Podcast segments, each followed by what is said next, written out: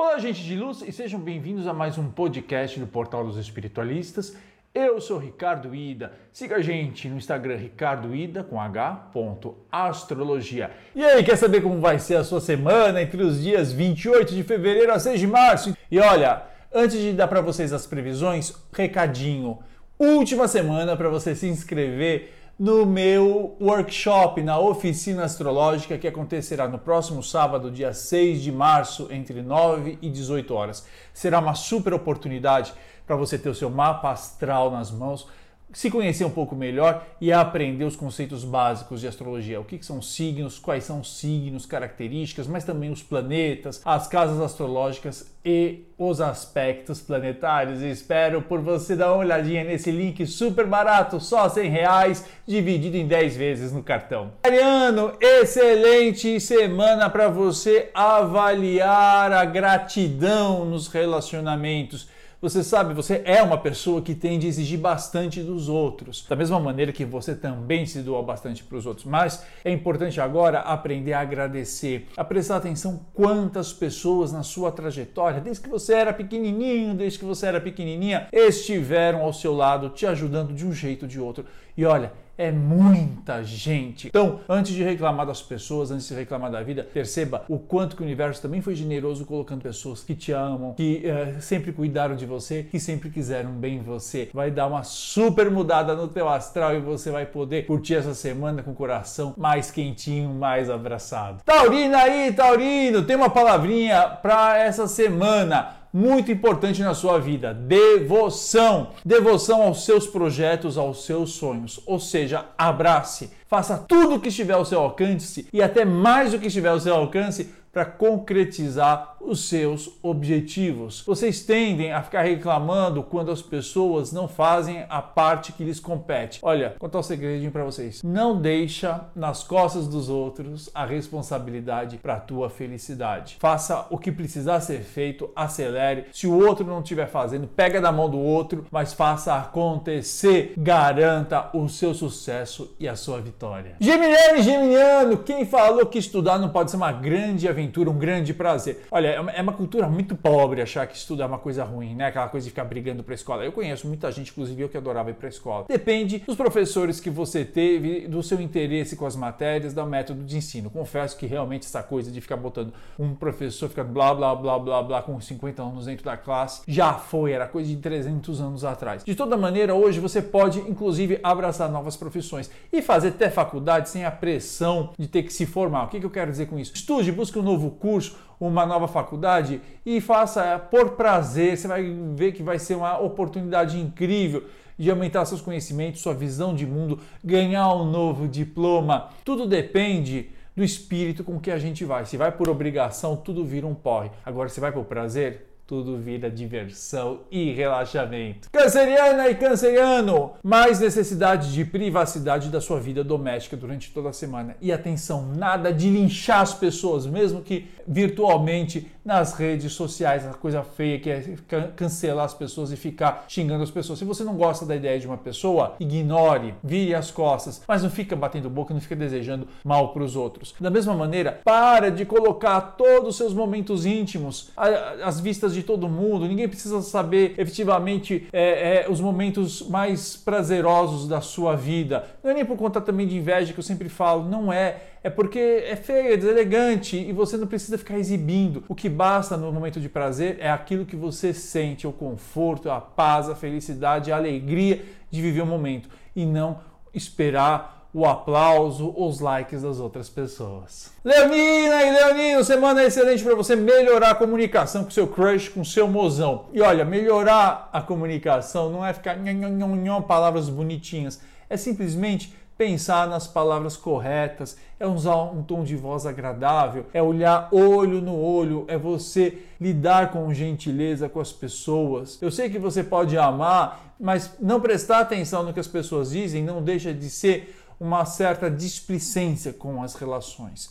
Então, Vamos combinar. Quer melhorar a relação com as pessoas, especialmente com o seu mozão? Um, preste atenção no que ele está falando. Dois, respeite o tempo das pessoas na compreensão das ideias, ou seja, não fica obrigando as pessoas realmente a aceitar as suas verdades. 3. Usa um tom de voz mais agradável. 4. Não deixa de sorrir. 5. Não deixa de expressar de um jeito ou de outro a afetividade. Pode ser através de um sorriso, pode ser através de uma piscada, pode ser através de uma palavra bonitinha. Virginiano e virginiano, presta atenção. Quando a gente recebe da vida bens, posses, dinheiro, oportunidades, a gente tem que ter uma certa responsabilidade com isso. Na Bíblia, a parábola dos talentos, né? Quando um pai entrega um talento para cada um dos filhos e espera depois de um tempo saber o que, que cada um fez com aquilo. Quem é que eh, simplesmente enterrou as moedinhas, quem que multiplicou, quem que soube usar com inteligência ou quem que desperdiçou.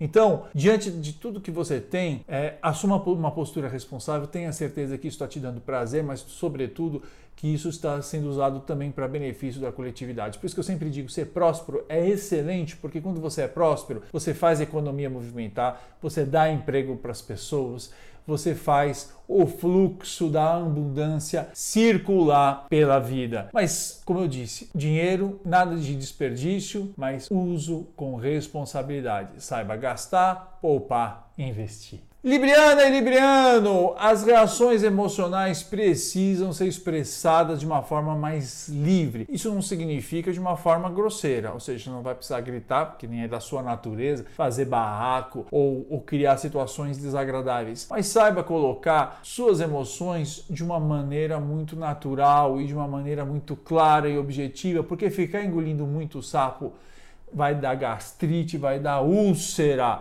não é? Se você não se incomodou com o que o outro falou, melhor ainda, mas se incomodou, saiba é, devolver isso de uma maneira elegante, de uma maneira firme, mas saiba expressar aquilo que você está sentindo não fique engolindo mágoas, tristezas e raivas. Saiba expressar com elegância, mas expresse. Escorpiano e escorpiano, os japoneses têm uma filosofia chamada omotenashi, ou seja, a ética do anfitrião e do visitante. Quando você for visitar a casa de alguém, respeite, porque é um templo sagrado, é o lugar que protege, é o lugar que acolhe aquela família e que merece toda a nossa atenção e todo o nosso cuidado.